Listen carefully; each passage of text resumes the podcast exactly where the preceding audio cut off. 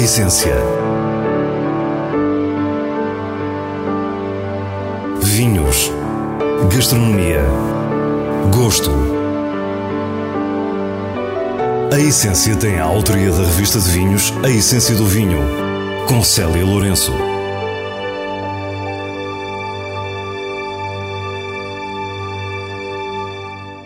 Boa noite. Primeira viagem de hoje leva-nos até ao Bom Barral para conhecer a Quinta da Várzea da Pedra. De seguida, deixamos-nos encantar pelo aroma inconfundível de uma pizza artesanal a sair do forno de lenha e paramos em Matozinhos, onde Sérgio Crivelli nos mostra a sua arte de pizzaiolo. Terminamos, como habitualmente, com as nossas sugestões semanais. Fique para o que é realmente essencial. A Quinta da Várzea da Pedra fica no Bom Barral, região dos vinhos de Lisboa. É uma empresa familiar dos irmãos Alberto e Tomás Emídio que nos recebem na sala de provas contígua à adega. Era nesta adega que ajudavam o avô a fazer vinho e é Alberto que nos fala do início da propriedade. A propriedade em si vem do nosso trisavô, segundo consta. Fica de herança uma quarta parte para o nosso bisavô e, por sua vez, é oferecido ao nosso avô como uh, o sítio ele construir a sua casa ao casar com a minha avó. Portanto, daí a nossa casa da Quinta foi construída ali nos anos 20, 30 e fazia parte de várias propriedades que o bisavô tinha, não é? Portanto, no entretanto, foram divididas, como é normal. É um sonho, é... foi a nossa infância, primordialmente, mais a minha do que do meu irmão. Sou um nadinha mais velho. Mas pronto, essa, essa é a forma que, chega, que chegou a nós. Os avós eram agricultores, como grande parte da população do Bom Barral na época. Pomares e vinhas eram o sustento da família e a quinta era o coração de toda a atividade. Eu sempre ajudei muito os meus avós a mantê-la, portanto, eles ainda vivos, não é? Vinhamos cá todos os fins de semana, mesmo em família, portanto, eh, eh, ainda em miúdos. E mais tarde, já sozinho com eles, uma vez vinha eu, outras vezes vinha o meu irmão para pagar ao pessoal, porque era a jornada, não é? Portanto, era a semana. Uh, e ficou, ficou connosco. No fundo, foi um bocado isso. Quando os avós desapareceram, uh, nós mantivemos tudo e quisemos fazer mais, não é? Os dois irmãos pegaram neste património e decidiram criar uma marca. Perguntámos quando se deu esta mudança. Foi um ano de 2014 que foi para nós um ano terrível. Uh, a produção de pera desse ano para nós foi muito má. Uh, tínhamos aqui algum, tínhamos um caseiro, um pouco à antiga, as coisas não estavam a correr muito bem. Mesmo da vinha, não foi um ano famoso. Falei com o meu irmão e disse-lhe: oh, tínhamos de tomar uma decisão, ou, ou avançamos ou paramos. É um pouco assim, não é? Portanto, ele foi giro, que disse que sim, e eu avancei. No ano de 2015 formámos a empresa com o nome da Quinta e avançámos. E foi a concretização de um sonho, é uma realidade. Tomás Emílio trocou a sua vida de designer gráfico pelo campo e enquanto Alberto está mais nos bastidores, é ele que toma verdadeiramente as rédeas da produção com a ajuda do enólogo Rodrigo Martins. Aparentemente a mudança foi radical, mas o designer diz-nos que não é bem assim. No final de contas, acaba por ser eh, algo muito parecido com, com em termos criativos, acaba por ser muito interessante uh, porque estamos realmente a criar algo que, que fica. E quando nós criamos, quando, eu pelo menos quando, quando, trabalhava em design gráfico, a parte interessante era ter ideias e criar. Claro que é uma velocidade muito maior do que, que agora temos no vinho, mas a parte emocional acaba por ser, para mim, parecida e interessante, porque é todo um processo, é toda uma criação de algo, de um produto, aqui como parte muito muito mais emocional e que fica durante muito mais anos. Claro que a imagem da Quinta da Várzea da Pedra está nas mãos de Tomás. Toda esta criação depois acaba por estimular também a parte, parte de, do designer gráfico, né? também acaba por fazer os rótulos, mas até chegar ao produto uh, tenho que fazer o resto do trabalho. E esse desafio acaba por ser interessante, é um carinho enorme que se tem quando se vem numa formação de, de criar uma imagem para algo um, aqui acabamos por criar a imagem, mas o produto é nosso, então há um carinho enorme fazer, fazer o que faço. Voltemos-nos agora para a paisagem e para a geografia destas vinhas. Estamos na região de Lisboa e o Bom Barral faz parte de uma denominação de origem particular, Óbidos. Óbidos é, é onde eu vivo.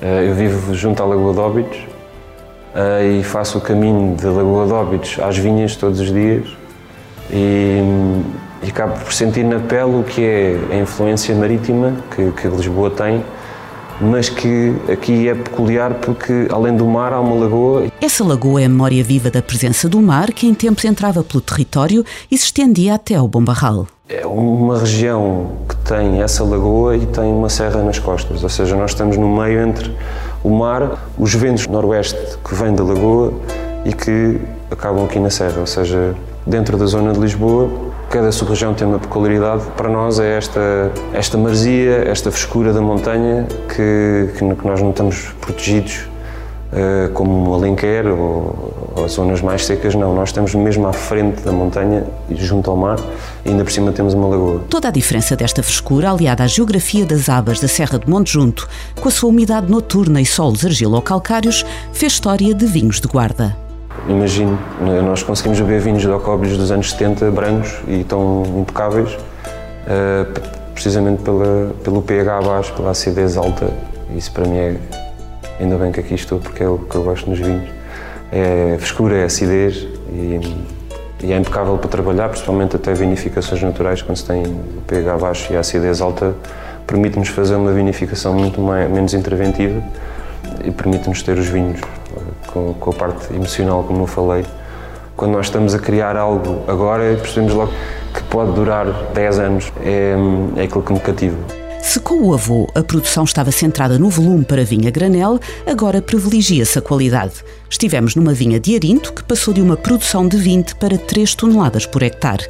A filosofia dos dois irmãos passa também por uma viticultura sustentável, aliada a um minimalismo enológico e à preferência por castas portuguesas. Acho que a ideia, a ideia é cada vez, cada vez que pensarmos em plantações, em renovações, uh, ir sempre para caixas portuguesas e quanto mais, mais identitário for esse património vegetal, melhor. E é, é um bocado isso que, que tenho e, é, que tenho vindo a aprender. Aqui há um caminho próprio, com sangue renovado, que vem confirmar o potencial de uma região que durante várias décadas mostrou apenas um lado, o do vinho de grande volume.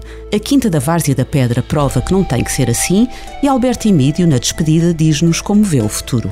Verdade seja dita, e tenho que o dizer, tenho que dar os parabéns ao meu irmão, tem feito um trabalho realmente extraordinário. Eu costumo dizer na brincadeira com ele que ele faz os vinhos eu bebo, que é ótimo, fiquei com a melhor parte, penso eu. Uh, mas vejo bem, vejo a inovar. Como o mote que o meu irmão tem aqui para a Quinta são as tradições do amanhã. Uh, nós mantemos aquilo que é nosso, que nos está na alma, não é? que, que herdamos, no fundo, e ele consegue transformar isso de uma forma fabulosa mesmo fantástico.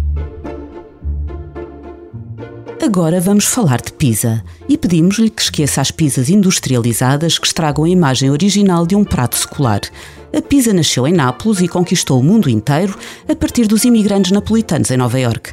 Estamos no restaurante do italiano Sergio Crivelli, em Matosinhos, para saber um pouco mais sobre a verdadeira arte de um pizzaiolo. Uma boa pizza se consegue com anos de experiência. Uma pizza não é só farinha, fermento, água, como muitas pessoas pensam. Há, há, muito mais que isso. Sérgio Crivelli tem formação em hotelaria e passou por Roma, Lausanne, Munique e Londres. Em Matosinhos abriu o seu restaurante há 10 anos e as suas pizzas artesanais deram logo nas vistas. Uma boa farinha, a escolha é fundamental.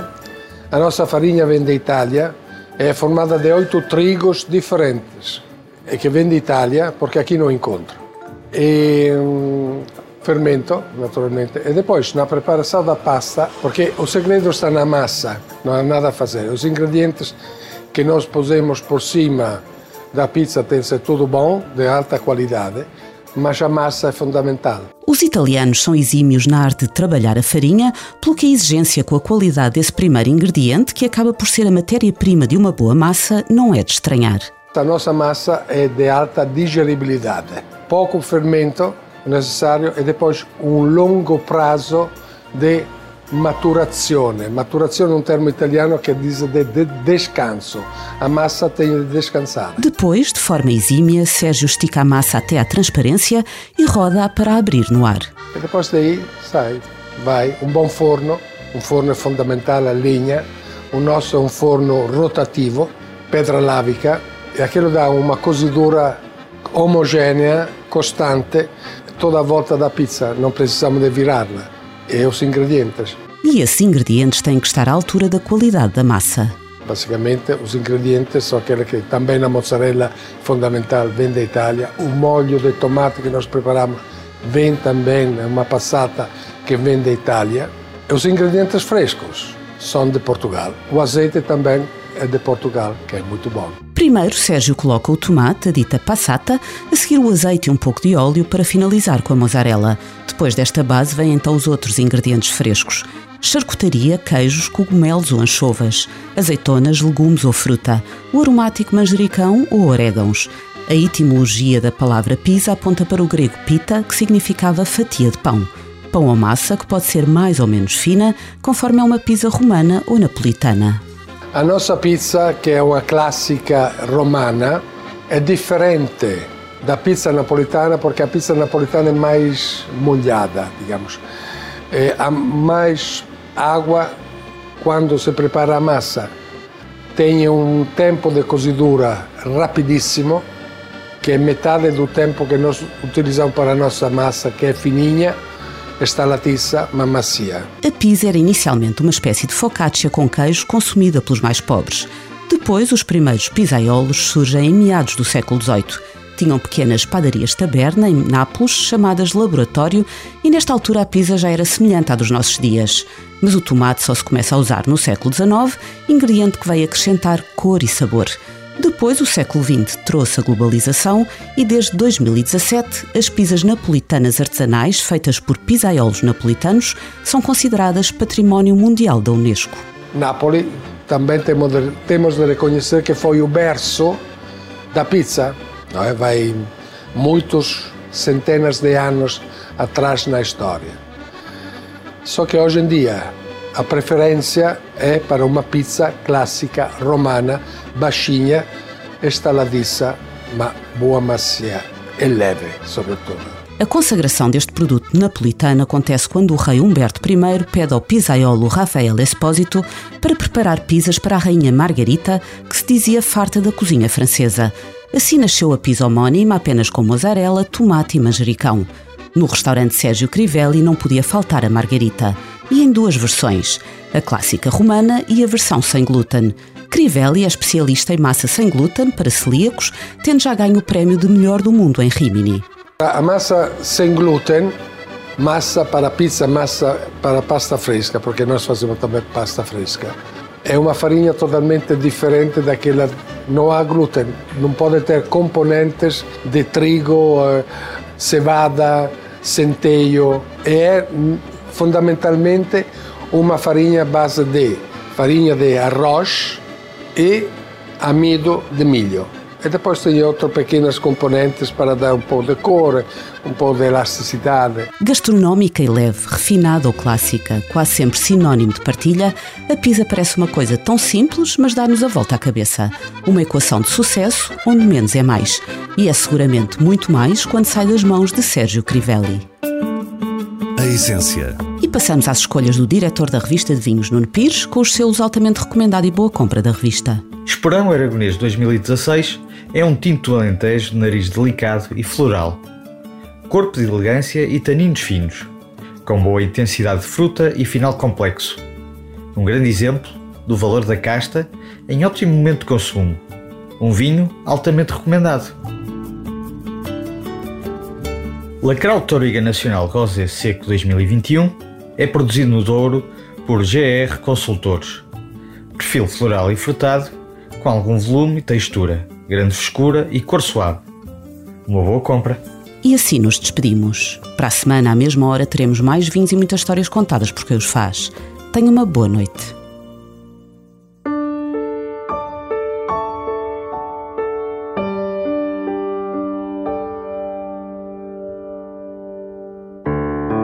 A essência. Vinhos. Gastronomia. Gosto. A essência tem a autoria da revista de vinhos A Essência do Vinho, com Célia Lourenço.